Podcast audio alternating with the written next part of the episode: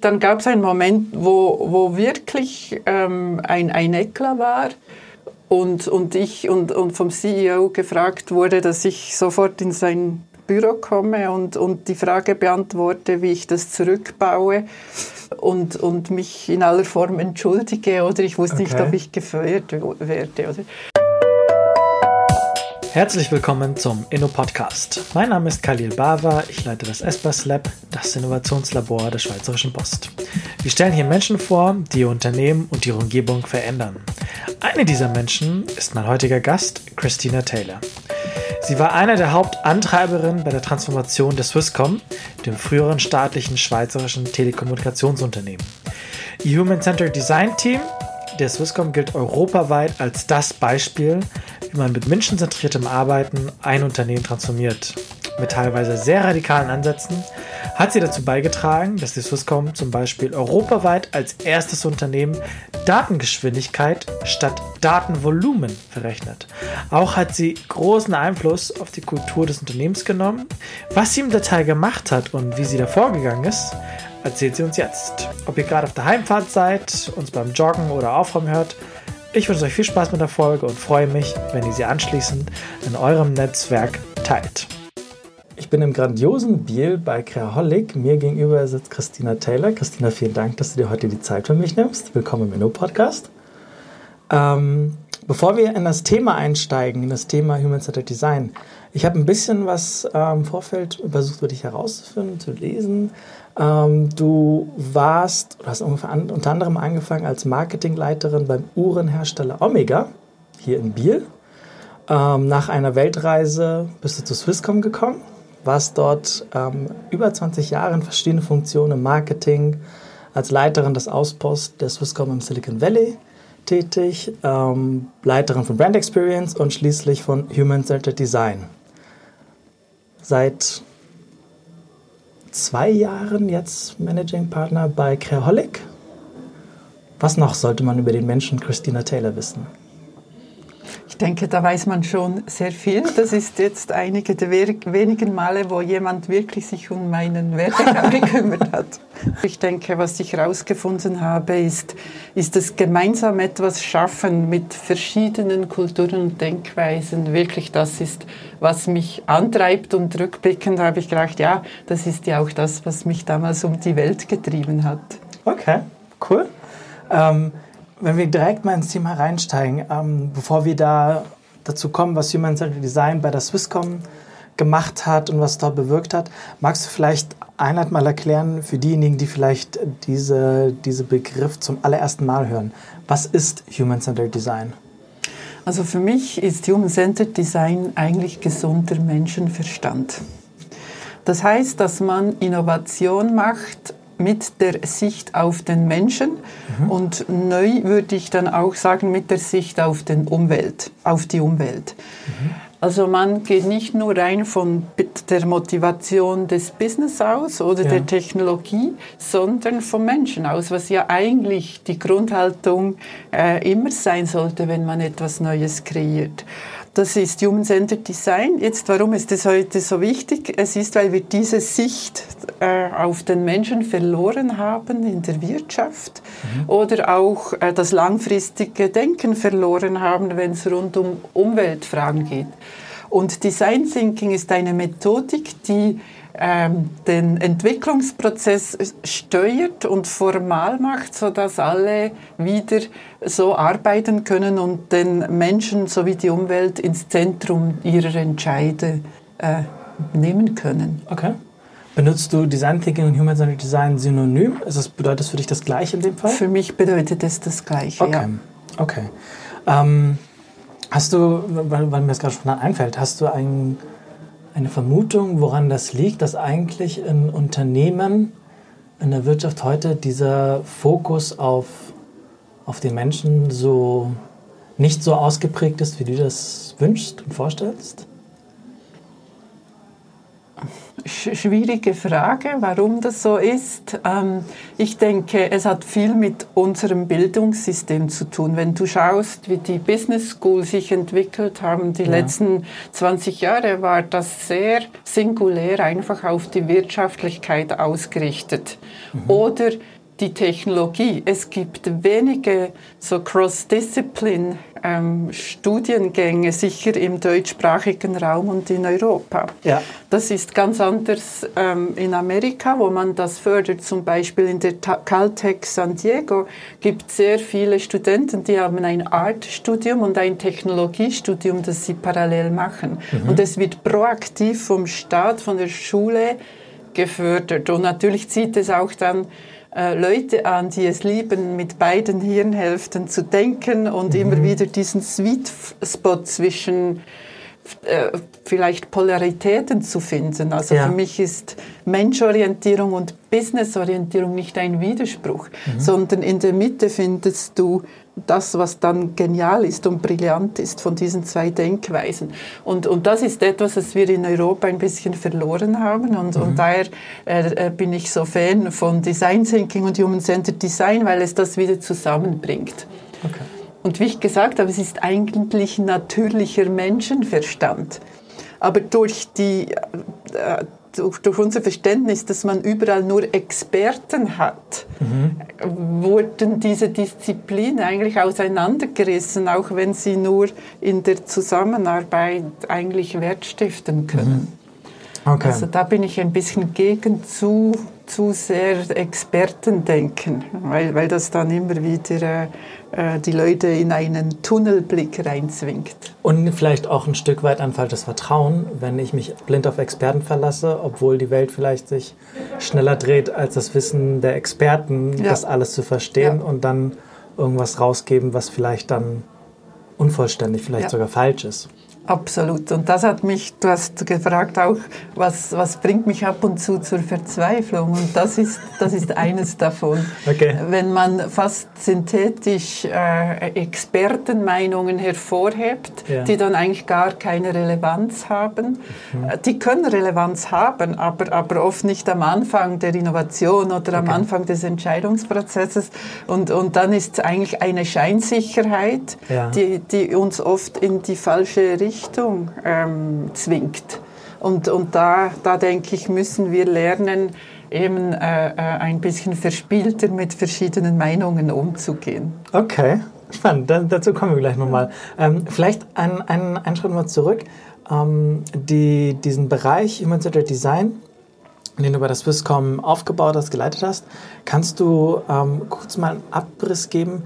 Was hat dieser Bereich bei, Human, äh, bei, bei der Swisscom über die Jahre bewirkt? Ich fange vielleicht damit an, was war Sinn und Zweck der Gerne. Abteilung Human Centered Design. Es, es ging darum, dass, dass die Geschäftsleitung gesehen hat, dass sich Swisscom alle acht Jahre neu erfinden muss, vor allem in ihrem Portfolio, was sie den Kunden anbietet. Um das nach außen zu machen, hat man mhm. dann gemerkt, hey, das braucht ganz andere Arten der Entwicklung, auch innerhalb des Firmen, der Firma, wie wir Produktentwicklung entwickeln, wie wir zusammenarbeiten. Darf ich kurz fragen, wie kam die Geschäftsführung darauf zu, also zu, dieser, zu, dieser, zu diesem Gedanken, wir müssen uns acht Jahre, alle acht Jahre neu erfinden? Also man sieht ja, das gibt, da ist dann die Experten-Research auch gut. Es gibt ja da x Research, wo man festgestellt hat, dass die Lebensdauer von Firmen sich massiv verkürzt in den letzten 30 bis 40 Jahren, also mhm. von 35 Jahren im Durchschnitt auf 15 Jahre. Mhm. Jetzt, wenn man aber eine Firma ist wie Swisscom, die hart von auch globalen Konkurrenten angegriffen wird, äh, wie damals WhatsApp und mhm. Skype, mhm. die, das, die das Kernbusiness völlig redundant machen, ja. dann hat man gemerkt, oh, bei Swisscom müssen wir uns noch schneller neu erfinden als bei anderen Branchen, ähm, weil, weil wir so hart unter dem globalen Konkurrenzkampf gelitten Okay. haben oder immer noch leiden. Ja. Wir haben das dann mit den äh, äh, Ko Kollegen von, von Strategie und Controlling mal gerechnet. Mhm. Ähm, natürlich ist diese Rechnung nur zu 70, 80 Prozent treffsicher. Das ist auch wieder so ein Aber immerhin. so ein, äh, ein Problem der Innovation, dass du nie genau erst am Schluss sagen kannst, Ja, ja, war es wirklich äh, genau so. Aber wir haben dann gerechnet, auch rückblickend, ähm, wie schnell haben sich die Produkte immer wieder erneuert und haben gemerkt, hey, wir haben das ja schon fast gemacht. Swisscom hatte schon vor dem wir mit Human Centered Design angefangen haben, Ja. so große Wandel, Wandlungsgeschichten hinter sich, dass wir gemerkt haben, sie haben sich auch 12 bis 15 Jahren völlig neu entwickelt. Und wir haben gemerkt, das wird einfach noch schneller, noch intensiver, diese, die, dieser Druck, sich zu erneuern ständig, dass, dass wir dann das in Zahlen ausgedrückt haben. Und so konnten wir dann auch eine Notwendigkeit schaffen, nach innen diesen Change-Prozess anzustoßen. Also da bin ich Fan, so generische Erkenntnisse, die man hat, vielleicht von Branchenverbänden, die dann ähm, geteilt werden global, dass man die übersetzt in die eigene Firmenbranche und übersetzt, was heißt das denn wirklich für uns? Wie viel Umsatz müssen wir neu kreieren die nächsten acht Jahre und erst dann überlegen, wie, wie, wie, wie stellt man das am besten an? Und das war dann eine Antwort davon, war Human Centered Design aufzubauen. Okay. Ähm, und wenn wir jetzt kommen, welche, was, was waren so vielleicht ein, zwei, drei Beispiele, ähm, wo man sagen kann, das hat Human Centered Design bei der Swisscom geschafft? Also ich denke, wir haben ähm, sehr viel bewirkt nach innen wie auch außen. Das ist mal wichtig, das vielleicht zu differenzieren. Okay. Ich spreche oft, ähm, dass wir differenzieren müssen, was passiert vor der Kulisse, das heißt im Markt draußen, Ja. und was passiert hinter der Kulisse. Das sind dann so Change- und Transformationsprogramme, die es auch braucht intern, Ja. um das zu liefern, das dann nach außen Wirkung hat. Okay. Jetzt, wenn wir außen anfangen, obwohl es eigentlich innen anfängt, aber das äh, von außen ist, ist, ist das, was dann wichtig ist, ist, äh, wir haben sehr früh ähm, eine Rolle der Co-Kreation eingenommen in der Entwicklung von Produkten. Und da sind äh, die Bundles, äh, die Swisscom hat, das sind, äh, ist wie die Preispläne zusammengestellt sind und vermarktet werden, haben wir massiven Beitrag geleistet, wie die entwickelt wurden, dass die viel kundenorientierter waren oder wir konnten dann auch einen Paradigmawechsel bewirken, dass nicht mehr Minuten verrechnet wurden, sondern als Beispiel Speed. Also die Internetgeschwindigkeit war Ja. wichtiger, als damals äh, Minuten zu verrechnen, was heute wie normal ist. Ja. Äh, aber, aber vor, ja, das war vielleicht jetzt schon fast acht Jahren oder zehn Jahren, das war dann ein Paradigmawechsel, wo wir der erste Mover in Europa waren in der Telekombranche, um so etwas zu machen. Also quasi die, dass die Verrechnung, nur damit ich es mal richtig verstanden habe, dass die Verrechnung von beispielsweise, wenn ich am Handy irgendwie surfe, dass das nicht mehr auf Minutenbasis oder Datenmenge passiert, sondern wie schnell es ist. Genau, das war damals Okay. äh, ein neues Bundle, das wir entwickelt haben und eingeführt haben. Okay. Was, was auch neu war, wir haben dann intern eine ganz neue Zusammenarbeit gemacht, als früher bekannt war. Früher hat man sehr stark natürlich in den Wasserfall ähm, Methoden gearbeitet. Das heißt, man hat ähm, ein Produkt sich vorgestellt, vor allem aus technischer Sicht es umgesetzt und erst am Schluss überlegt, hat es Relevanz aus Sicht des Kunden und des Marktes. Ja. Das haben wir voll umgedreht und zuerst überlegt, welcher Kunde wollen wir, also eine andere Segmentierung gemacht Ja. wo wir die digitale Reife als Kern der Selektion angeschaut haben von der Segmentierung. Was nicht mehr die, genau? Nicht mehr die, Demo, die demografischen Kriterien. Das Okay. heißt, wir haben gesagt, ähm, die, die Kunden werden segmentiert nach wie wohl fühlen sie sich in der Anwendung von neuen äh, digitalen Möglichkeiten Okay. und das war dann Mhm. reif oder unreif. Und nicht mehr, wie alt sind Sie, wo wohnen Sie, welches Einkommen haben Sie. Okay. Das auch, aber erst vielleicht in der dritten, vierten Priorität. Okay. Das heißt, wir haben ein ganz neues Ver- Kundenverständnis in die Firma gebracht und auch den Kunden am Anfang des Entwicklungsprozesses eingeführt. Okay. Eben menschenzentrierte Innovation, Ja. Human-Centered Design. Das heißt, wir haben vom Kunden aus gedacht und dann erst überlegt, mit welcher Technologie können wir das liefern. Auch das war ein, riesigen, ein riesiger Paradigmawechsel nach innen. Okay. Und mit diesem Wechsel, dass man den Kunden und das Kundenverständnis am Anfang hatten, haben wir dann auch das, die, die Customer Journey, die, die Kundenreise eingeführt, die man sehr bewusst entwickelt hat am Anfang jedes Produktes. Und ich denke, auch das haben wir sehr, sehr früh eingeführt bei Swisscom. Das war, hat angefangen vor 15 Jahren. Okay. Heute ist das Standard bei vielen Firmen zum Glück. Äh, aber damals waren wir schon noch Pioniere, als plötzlich äh, der Verkauf äh, wie auch ähm, der Technologe zusammen am Tisch saßen. Das gab es nicht vorher im Entwicklungsprozess und das haben wir dann auch eingeführt. Okay.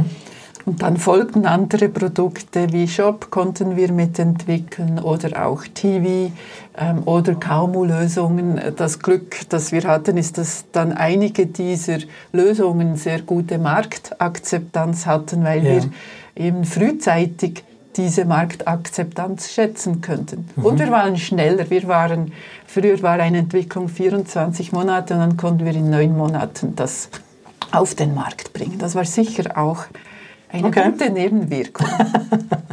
Ja, von 24 Monaten auf 9 das runterzudampfen, Ja. ist, da muss Ja. man einige Sachen Ja. grundsätzlich anders angehen.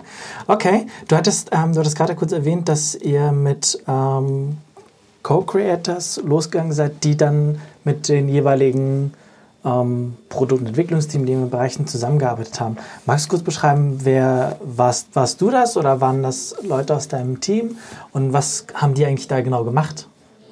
Wir haben, am Anfang hatten wir nur drei Leute, am Schluss waren es 70. Das heißt, wir Ah, haben okay. auch sehr viele äh, Reorganisationen oder Entwicklungsstufen durchgemacht bei, bei Human Centered Design. Aber was ich als die beste empfehlen würde, ist, wir hatten Co-Creators und die waren zuständig für einen Bericht gewissen Bereich. Und ähm, die haben dann ähm, bei wichtigen Projekten geholfen, den Design Thinking, Human-Centered Design Prozess zu steuern. Okay. Das heißt, die haben, gesagt, die haben geholfen mit, wie stelle ich ein Team zusammen. Wir reden von Dream Teams oft, das wirklich die Chance auf Erfolg hat. Da hilft der Co-Creator, also im Notfall habe ich da geholfen, weil das war immer die schwierigste Aufgabe. Wie kann ich das, das richtige Team zusammenbringen in einer bestehenden Organisation, das überhaupt nur die geringste Chance auf Erfolg hat? weil, weil mich das Thema gerade mega umtreibt. so mal kurzer Abriss, so kurzer Sidekick. Ähm, was, was sind so ein paar Kriterien, um daran zu erkennen, ob das wirklich ein Dreamteam Ja. ist? Also unternehmerische Ambition. Ganz einfach. Jemand, der ein Intrapreneur sein will und ist, das kann man nicht lernen. Nach 30 Jahren Beobachtung merke ich, das ist etwas, ist man oder nicht. Also jemand, der eine Ambition hat, was zu gestalten, mutig zu entscheiden und einfach nicht aufzugeben. Das ist für mich ein Unternehmer. Das heißt, und die gibt es in großen Firmen, in kleinen, in Startups, überall. Und es geht darum, diese in den großen Firmen zu finden. Die gibt's. Das heißt, ich habe Ausschau nach denen gehalten. Das heißt, so eine Person muss es sicher eine im Team haben, egal ob sie technisch versiert ist oder Marketing oder, äh, oder, oder, oder Business. Das spielt eigentlich keine Rolle. Und dann braucht die drei Perspektiven. Ein Business Analyst, also jemand, der wirklich gut ist in Businessmodellen. Es braucht jemand, der Customer Experience ähm, Marketing Wissen hat, Touchpoint Wissen, ein Kundenversteher. Und es braucht jemand, der dann wirklich auch digitale Produkte, technologische Lösungen ähm, unabhängig vom eigenen Interesse umsetzen kann. Also der Okay. schaut, hey, was gibt es für mögliche technologische ähm, Varianten, wie man das umsetzen kann und dann die beste Welt und mit dem Team umsetzt. Und diese, diese aus meiner Sicht Perspektive und unternehmerische Fähigkeit braucht es in jedem Dream Team. Dann braucht es mindestens 60 Prozent der Zeit nur auf diesem Projekt. Jeder Einzelnen? Ja. Mhm. Und das ist das Hauptproblem. ja. Können wir nachfühlen. Ja, das Oder? Und oft so, hatte ja. ich vielleicht zwei von vier, die diesem Profil entsprachen. Und dann das Hauptproblem war aber, das hätte man vielleicht noch irgendwie aus, ausgleichen können, weil ich da auch daran glaube, dass nicht einer alles machen muss, sondern im Team man bessere Leistung macht. Mhm. Ähm, aber, aber das Hauptproblem war, die Leute hatten zu wenig Zeit, sich fokussiert um ein Thema zu kümmern. Okay. Und, und das, äh, das heißt, sie mussten vom Linienjob raus. Ja. dieses Projekt machen, wirklich Projektarbeit ja. und dann vielleicht nach einem Jahr wieder einen Linienjob suchen. Bei fast jedem erfolgreichen Projekt haben wir das so gemacht. Also äh, dieses Bundle-Beispiel, die Leute konnten sich zu 60 Prozent um, um dieses Projekt kümmern. Okay. Auch, auch äh, bei, bei, bei anderen Produkten wie TV und Job wurde es dann zum Job. Die waren dann wirklich auch in der Linie mit dieser Aufgabe okay. äh, betraut. Aber, aber einige eher disruptive oder quere Projekte, da empfehle ich, die Leute rauszunehmen ja.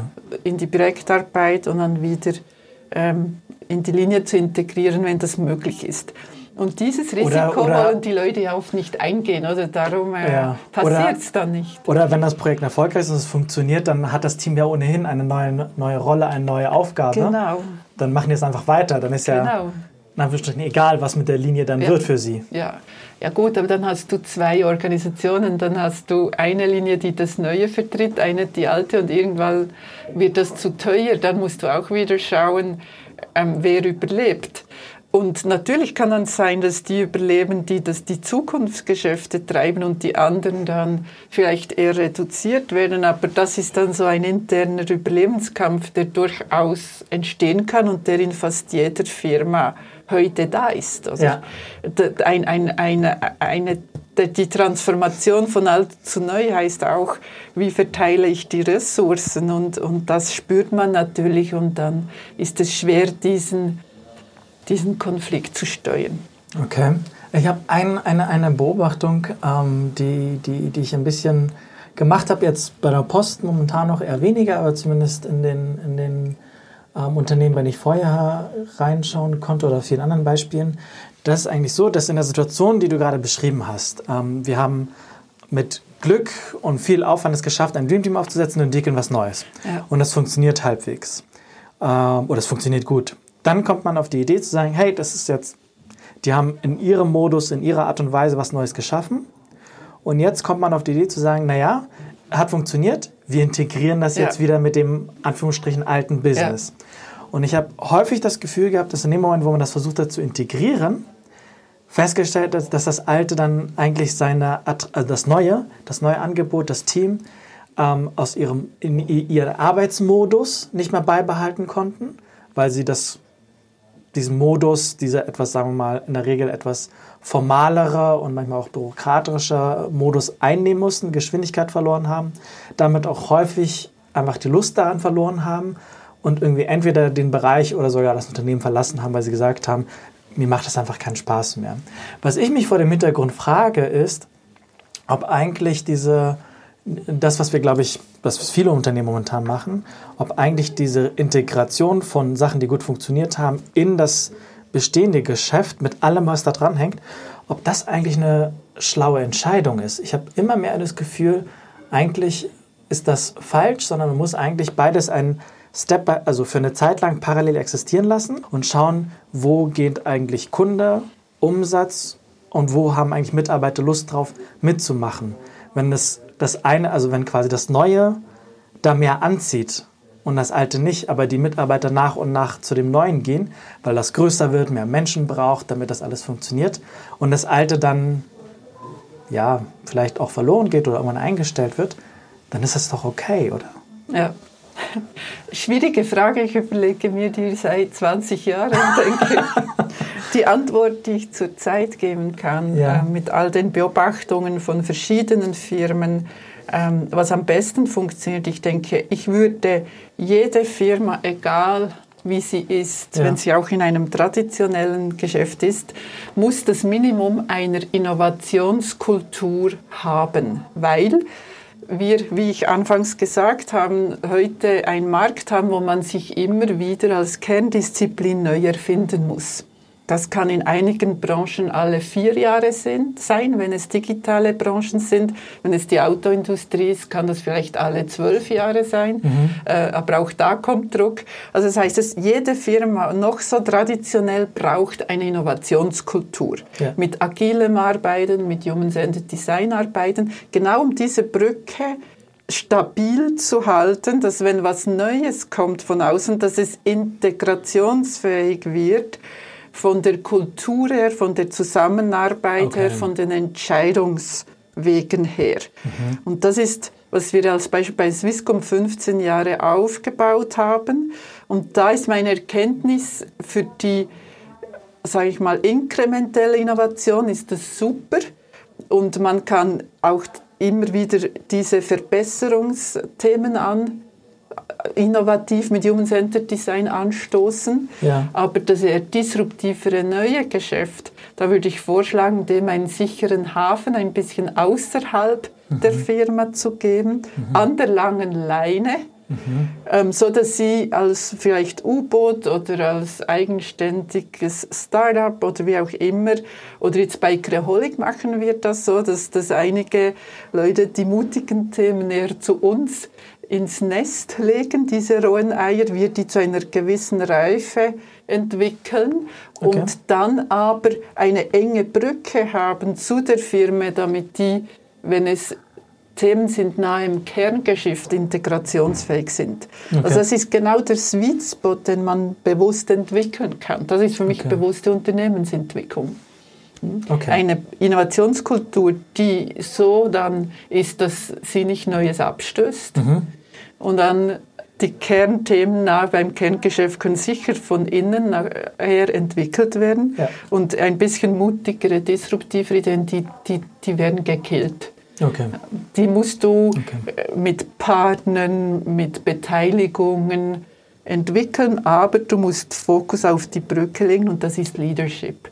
Das ist CEO, GL, mhm. äh, Themen. Du musst im Top-Management genau diesen Spagat als Kern deiner Funktion pflegen. Mhm. Also was ist operativ, kostengetrieben, was ist innovativ, innovationsgetrieben, wie schaffst du die Brücke? Ja. Aus meiner Sicht, ein Top-Manager muss sich dies jeden Tag überlegen mhm. und auch bewusst führen und mhm. nicht alles gleich führen. Also oft erlebe ich, dass dann jemand, der auf Cost-Cut gedrillt ist im Kerngeschäft, was oft ja. gut und nötig ist, sonst ja. kannst du nicht Ressourcen schaffen fürs Neue, ja. dann das Neue genau gleich behandeln. Also er kann nicht äh, das Bewusstsein mhm ändern, quasi manchmal im Minutentakt. Ja. Wo bin ich jetzt? Muss ich ja, Bestehendes optimieren oder Neues schaffen? Und du führst anders in beiden Bereichen. Es ist auch schwierig und teilweise fast unmöglich. Also das ist die Herausforderung, wo wir nach wie vor sehr gutes Leadership brauchen und mhm. was aus meiner Sicht ein guter CEO, der muss diesen Balanceakt können. Ja. Das ist dann meine für mich nicht viel mehr, aber das muss er können. Das andere können dann die anderen auch liefern und helfen. Oder? Ja, ja, ja, ja. Okay. Ja, das ist spannend. Also du hattest gesagt, ähm, wir brauchen das Dream Team. Wir haben jemanden von, von HCD-Seite, einen Co-Creation, der schaut, dass dieser Design Thinking Prozess ein Stück weit eingehalten werden kann ja. und das supportet, ja. äh, methodisch unterstützt. Ähm, und diese, diese, diese, diese, die Menschen, diese Co-Creator, die haben, die waren auch jetzt von Seiten HCD-Team komplett nur für ein Projekt abgestellt und die haben voll Fokus darauf gearbeitet? Also die Co-Creator, die Das wäre schön, aber okay. oft hat man dann mehrere Projekte, weil okay. sonst äh, ist es einfach zu teuer. Aber ich denke, so zwei, drei große Projekte kann ein Co-Creator haben, weil er, er nimmt die, die Rolle oft als Traumteamleiter äh, ein, als Dreamteamleiter. Das heißt, seine Aufgaben sind oft, dass er die, die Methoden und Prozesse, das Design Thinking sehr gut kennt und ja. dann das Team steuert. Nachdem okay. er es geholfen hat, zusammenzustellen, ja. oft in der Empfehlung, also ja. er hat ja selbst nicht formelle Macht in dem Sinn, ähm, äh, steuert er oder sie den Prozess. Und, und das ist für mich immer das Wichtigste, weil es ist erfolgskritisch. Das heißt, wann liefert man was, wie und wo prototypt man was. Ja. Äh, auch das Stakeholder Management ist, ist ein, ein Job, der dann der Co-Creator hilft zu steuern, weil mhm. oft sind interne Stakeholder schwieriger als äh, zu managen als äh, Konkurrenten im Markt. Ja. ähm, und, und, und das ist dann die Rolle des Co-Creators, äh, das durch den Prozess zu steuern. Okay. Und, wenn, und wenn er oder sie das gut macht, kann man eben auch diese Produktentwicklungszyklen massivst kürzen. Mhm. Also da merke ich, wenn wir einen charmanten und guten und hartnäckigen Co-Creator haben, dann ist das, war das eigentlich, ähm, warum wir bessere Qualität hatten am Schluss im Output der Projekte, wie, wie auch schneller in der Entwicklung waren. Okay. Okay. Ähm, gab es, ähm, welche, welche, welche Momente gab es, wo du, wenn du zurückschaust auf diese HCD-Zeit, wo du das Gefühl hattest oder wo du wirklich, wirklich stolz darauf warst, gesagt hast, okay, wow, das war, das ist gerade echt, echt, echt gut. Wir hatten zwei, drei solche Momente, aber das Hauptding, warum wir echt gut waren und vielleicht besser als andere, ist, wir haben nie aufgegeben, 15 Jahre lang. Okay. Also am Schluss äh, ist es ein Marathon und sehr, sehr viele kleine Sachen die den Unterschied machen und nicht ein paar wenige große. Das ist okay. eine Utopie, das zu glauben. Aber es gibt sie auch. Okay. Aber ich, ich denke, dass die wichtige Botschaft ist, wir sind dran ge geblieben und hatten immer ein super Team, das das, das eigentlich die ähnliche oder gleiche Vision hatte und das treiben konnte, mhm. gemeinsam mit mir.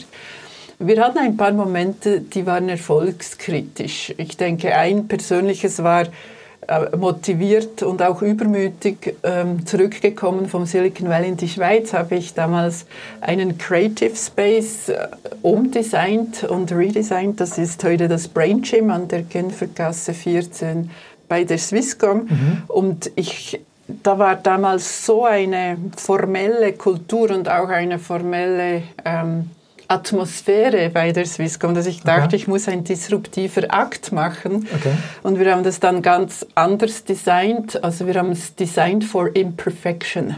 Mhm. Man muss sich vorstellen, Swisscom war ja getrimmt auf Perfektion und Zuverlässigkeit, ja. auch wegen dem Netz. Mhm. Das muss so sein. Das Netz muss das stabilste der, der Schweiz sein, oder, ja. äh, weil, weil ohne das geht gar nichts. Ja. Ähm, und das war auch gut so, aber ich habe gemerkt, wenn wir nur so denken, dann kriegen wir keine Innovation mhm. hin, weil wir müssen neu mehr auch ein Software-driven Unternehmen werden. Mhm. Und das ist ganz anders. Man probiert schnell aus, man äh, holt sich Feedback schon vielleicht nach zwei Tagen äh, Prototyping und, und das war nicht widerspiegelt in den Räumlichkeiten. Und dann haben wir disruptiv Design for Imperfection und Feedback Culture den neuen Raum gemacht. Das heißt, wir haben imperfekte Möbel genommen vom, vom Brock, von der Brockenstube, die neu zusammengesetzt, die neue Funktion und dort äh, gebraucht. Ähm, ja. Wir haben farbige Teppiche gelegt mit dem Bild der pixelierten Schweiz und die waren ah. halt nicht äh, äh, die, die Farben der Swisscom mit Weiß, äh, Rot und Blau, sondern die waren eben pixelierte Schweiz. Ähm, digitale Schweiz, die waren äh, grün ähm, für die Wälder, ähm, blau für die Seen und weiß für die Schneeberge. Das heißt, es waren andere Farben drin. Mhm. Und das habe ich gemacht, ohne zu fragen. Mhm vor allem die Geschäftsleitung, die ja das wollte. Mhm. Also, und dann denke ich, dann gab es einen Moment, wo, wo wirklich ähm, ein, ein Eklat war und, und ich und, und vom CEO gefragt wurde, dass ich sofort in sein Büro komme und, und die Frage beantworte, wie ich das zurückbaue und, und mich in aller Form entschuldige oder ich wusste okay. nicht, ob ich gefeuert werde. Oder?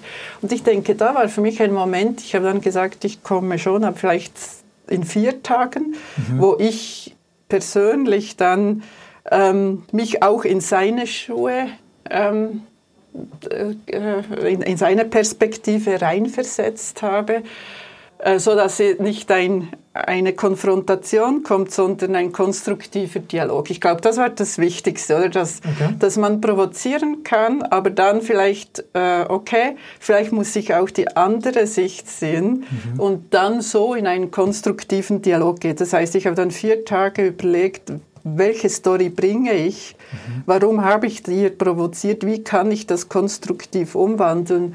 Und das war ein, ein entscheidender Moment, warum HCD Human Centered Design als Abteilung überlebt hat okay. oder warum wir wachsen konnten und durften. Okay. Ich denke, das war wichtig, also persönliche Reflexionsfähigkeit, provozieren ist gut, aber dann auch wieder Brücken bauen, auf die Leute eingehen, ähm, kann ich nur empfehlen. Jedem Entrepreneur, weil du kommst nur weiter, wenn du provozierst, sonst kommst du nicht weiter.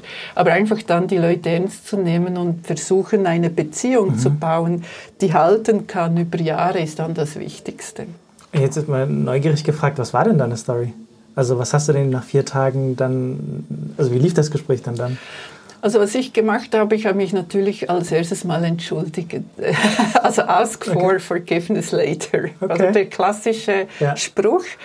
Ähm, und ich habe versucht, das Ganze in den Kontext der Strategie des Swisscom zu bringen. Mhm. Das heißt, ich, dort sind dann diese Themen entstanden, wir müssen uns alle acht Jahre neu erfinden. Und was heißt das? Mhm.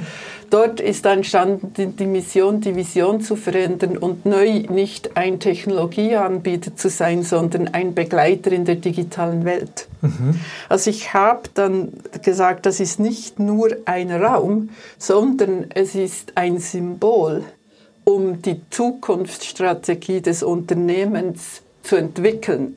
Und ich habe dort versucht zu etablieren, diese zwei Kulturen. Ich habe gesagt, ihr braucht eine Kultur, die das Bestände schützt und perfekt liefert. Mhm. Das ist gut. Mhm. Und es braucht on top diese andere Kultur, die Neues kreiert und die Zukunft gestaltet. Und beide sind nicht gleich. Mhm. Und sie hassen sich man, manchmal wie Feuer mhm. und Wasser, aber wir müssen beide führen. Genau okay. das, was du vorher gesagt hast, das habe ich dort mit ihnen besprochen. Und ich glaube, das hat dann das wurde verstanden, weil rational versteht es man ja. ja. Äh, und dann habe ich diesen Bezug geschafft zu dem. Ich habe gesagt, ihr habt hier 90 Prozent der Büroräumlichkeiten, die verkörmen das Alte. Jetzt darf doch 3-5 Prozent der Räume anders sein. Why not? Sonst kriegt ihr das Neue nicht raus, sonst glaubt das niemand. Das kann man nicht nur auf Slides schreiben und einmal äh, äh, an der Weihnachtsfeier erzählen, dass es vielleicht mhm. auch Zukunftsthemen gibt. Mhm. Das muss man leben im täglichen Leben, das muss man sehen und spüren. Menschen sind nicht nur äh, Computer, die müssen es sehen und spüren. Und, und das wurde dann verstanden. Und für mich ist das Brain Gym eigentlich nichts anderes als ein ein Symbol, dass man beide Kulturen in einer Firma leben kann und auch swappen kann in, in der Art der Entscheide. Und das habe ich versucht räumlich aufzuladen. Okay. Und ich, das wurde verstanden und, und, äh, äh, und dann bekam ich ein bisschen Narrenfreiheit. okay. Das, das, das ist gut. Das ist gut. Das brauchen wir, glaube ich, alle ein bisschen. Ähm, wenn, wenn ich jetzt mal das zusammenfasse, also wir haben, wir haben im Bereich äh, HCD bei der Swisscom ähm, gab es Co-Creators, die mit dir und auf eigene Faust geschaut haben, diese Dreams zusammenzustellen. Dass sie genug Zeit haben, dass sie genug Freiheit haben, die neuen Sachen aufzubauen. Wir haben ähm, ein, ein, sagen wir mal, Rahmenbedingungen, ein Setting wie beispielsweise mit dem Brain Gym geschaffen, um das, ähm, diesen Rahmen für das Neue auch überhaupt zeigen zu können, symbolisieren zu können, wie du es gerade gesagt hast. Und ergänzend dazu ähm, hast du beschrieben, dass, dass der Erfolg dessen ähm, neben der Reduktion der Entwicklungszeit von neuen Angeboten, neben dem kundenzentrierten Arbeit, neben der Veränderung der Arbeitskultur auch einfach Hartnäckigkeit dazu gehört. Ja. Über 15 Jahre sowas immer wieder ja. zu machen, manchmal auch vielleicht sogar selber wirklich dran zu glauben, auch wenn alle anderen sagen, vergiss es, das Thema ist durch. Gab es, gibt, gibt es irgendwie so bestimmte Merkmale, woran du, woran du erkannt hast, ups, da kommt, da kommt der Wind gerade aus einer anderen Richtung und ich muss jetzt schauen, wie ich da, wie ich, wie ich, wie, wie ich da jetzt quasi ein Stück weit gegensteuern kann? Also ein Merkmal ist sicher, wenn man vom Top-Management in die, in die Strategie-Meetings geht und, und, und sich anhört, ähm, wenn die Strategie vorgestellt wird, wo ja. die Reise hingeht dass ich ab und zu dort den Kunden nicht mehr gefunden habe. Okay. Das ist sicher ein Merkmal, wo ich immer drauf schaue. Ich habe gemerkt, hey, die Strategie ist geschrieben aus Technologiesicht und Business-Sicht, ja. aber äh, eine wirkliche Ambition, wie das Zukunftsgeschäft sein könnte, hat gefehlt. Es war einfach inkrementell ein nächster Schritt für die nächsten eins bis zwei Jahre drin zu sehen. Ähm, und es hat der Kunde gefehlt. Also wie man sinnvolle Produkte schafft, die Menschen begeistern, die nächsten fünf Jahre, ja. konnte mir niemand beantworten. Okay. Das ist für mich ein Merkmal, wenn man das sieht, dann kann man das angehen. Mhm. Und was wir damals gemacht haben, natürlich haben wir das drei, vier, fünf, zehn Mal empfohlen, anders zu tun, aber das hat nichts geholfen damals. Okay. Was wir dann gemacht haben, wir haben eine Strategie genommen, mit der Schere zerschnitten und neu geschrieben aus Sicht der Kunden. Okay. Und dann äh, den Kollegen gesagt, hey, schau, auch so könnte man das machen. Und die fanden dann, wow, ich habe das gar noch nicht so gedacht. Okay. Ähm, das heißt, äh, das ist für mich so ein Hack Okay. Nicht nur immer wie ein Berater zu sagen, so solltest du und Fingerpointing zu machen, sondern halt mal zu sagen, so, jetzt, mach, jetzt machen wir es doch. Early Prototyping ist das wichtigste Skill von Design Thinking. Mhm. Also, warum schreiben wir nicht die Strategie neu, einfach so als Prototyp? Das muss ja nicht abgesegnet sein, sondern mhm. äh, äh wir haben die einfach mal so geschrieben, dann den Kollegen vorgelegt. Die haben dann sehr viel aus diesem Prototype genommen und, und weiterentwickelt und dann war die Strategie mutiger und aus Kundensicht formuliert. Okay. Und als man das einmal gemacht hat, kamen plötzlich vier andere. Hey, das ist cool, äh, ich will das auch. Und dann, dann plötzlich war Story Doing, nennen wir es, ja. ähm, die Strategie geschrieben aus Kundensicht, eines der Kernangebote, die wir dann auch anbieten konnten. Aber das okay. kam nie, dass jemand sagte, mach das. Das kam immer, indem wir mal den, das Bedürfnis intern schürten, indem wir es einfach mal mhm. machen. Mhm. Also auch da das Unternehmerische. Mhm. Darum hat mir Kreholic so gefallen mit den professionellen Erfindern, mhm. dass man keine Berührungsängste hat, sondern einfach mal was macht, neu erfindet und vorlegt. Okay. Ist etwas, was ich empfehle. Äh, und und das, äh, dann, dann kann man Sachen viel schneller äh, entwickeln, als wenn man da ewige akademische Abhandlungen hat. ähm, wenn wir, du hattest jetzt gerade schon ähm, über, über, Stratege, über Strategie ähm, schon gesprochen. Wir haben ähm, bei der Schweizer Branche sind wir ja gerade dabei, unsere Strategie für die nächste Periode zu erarbeiten. Ja. Ähm, Im April kommenden Jahres wird sie, glaube ich, dann so weit öffentlich, wie das, ähm, wie das dann möglich sein wird. Ähm, jetzt mal aus deiner Perspektive, wie ist dein Blick auf die Schweizerische Post? Also natürlich ist es ähnlich wie Swisscom. Es ist eines der besten, zuverlässigsten Serviceunternehmen weit, weltweit, um, um, um, um, um diese Leistung anzubieten. Also ich denke, das ist mal das Wichtige zu wissen, dass mhm. da sehr vieles sehr gut läuft, weil es ist zuverlässig, äh, es läuft ähm, unheimlich gut aus meiner Sicht ähm, und und ja, so ähnlich wie Swisscom denke ich, ein sehr gutes, solides, traditionelles Unternehmen. Mhm. Ähm, jetzt, was ich als Kunde sehe, ist, dass man sich bemüht, rund um die Digitalisierung neue Sachen zu machen, aber das vielleicht nicht end-zu-end -end durchdenkt. Also, Woran denkst du da?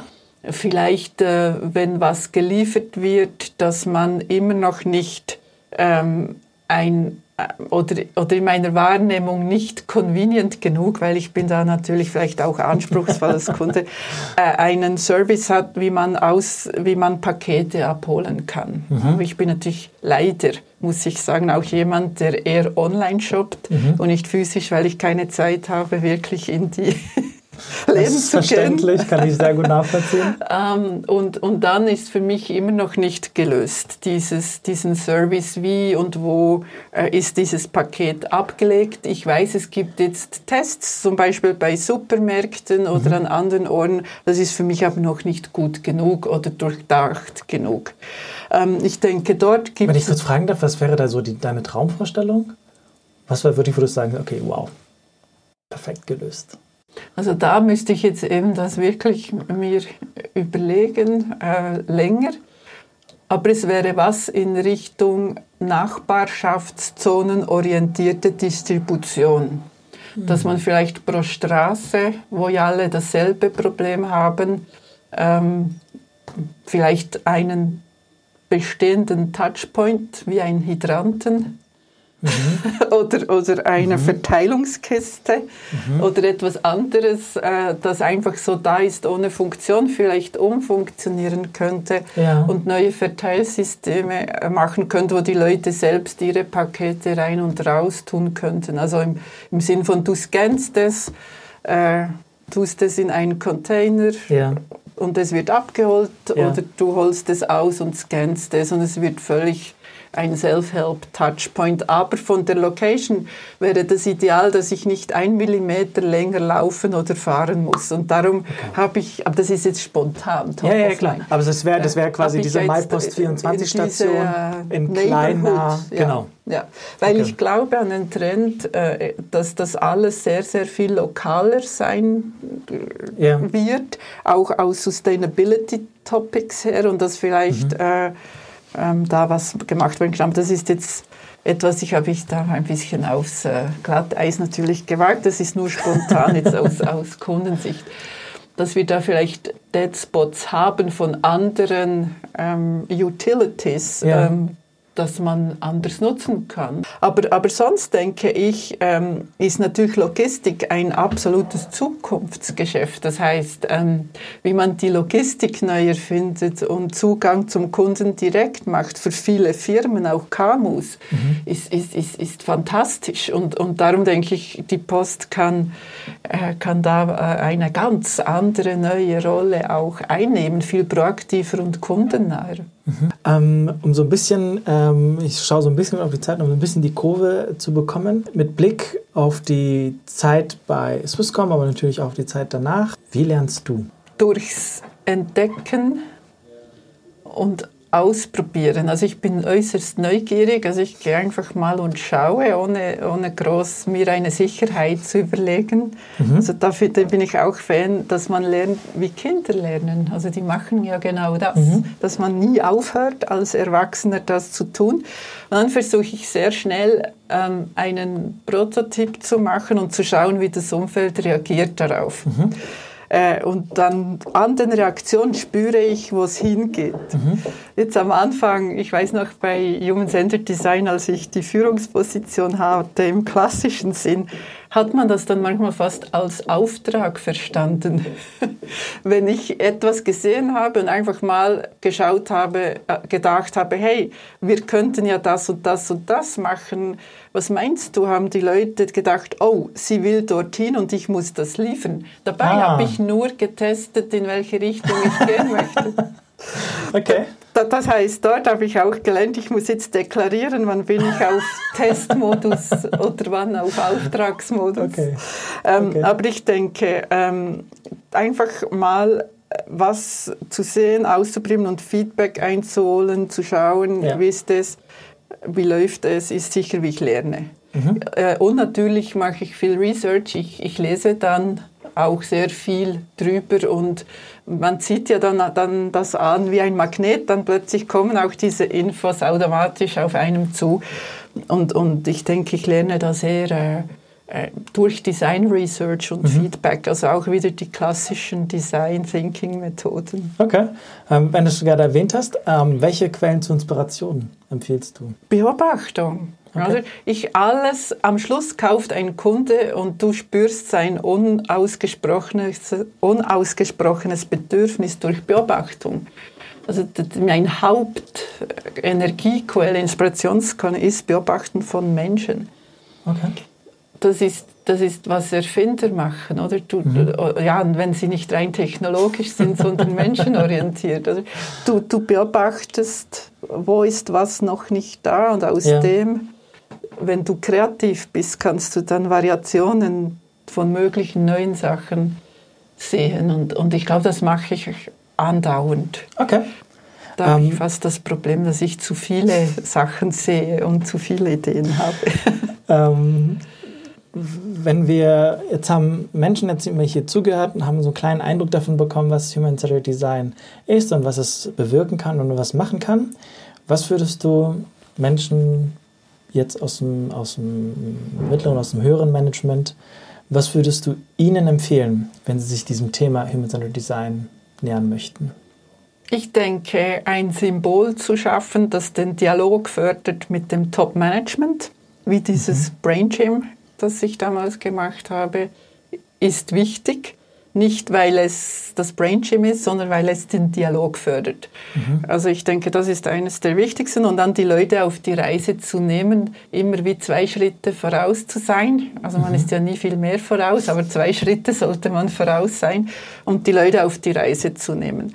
Also äh, mal äh, Provokation, Dialog, ein Visionsbild, wo wollen wir hinzuschaffen in der Reise und dann die Leute Schritt um Schritt einfach mitnehmen, auch wenn sie das nicht wollen. Oder manchmal merken sie erst rückblickend, dass sie es gewollt ha okay. haben wollen. okay. Aber ich denke, da auch selbst motiviert, das zu machen. Äh, ich denke, wir haben nie einen expliziten Auftrag erhalten. Es war eher ähm, der, die Zukunft zu spüren und dann äh, daran zu glauben, dass, dass man sie selbst kreieren kann, mhm. mitgestalten kann und dann das einfach zu tun. Okay. Ähm, wir haben am Eingang des Espas Lab eine Fläche für dich reserviert. Dort darf, wenn diese Folge dann erscheint, ein Satz von dir stehen. Was darf es sein? Ich habe gedacht an ein Zitat von Coco Chanel, ja. eine Pionierin, auch eine Frau. Und sie hat gesagt, das Mutigste, das du machen kannst, ist laut zu denken. Das Mutigste, das du machen kannst, ist laut zu denken. Christina Taylor, vielen Dank.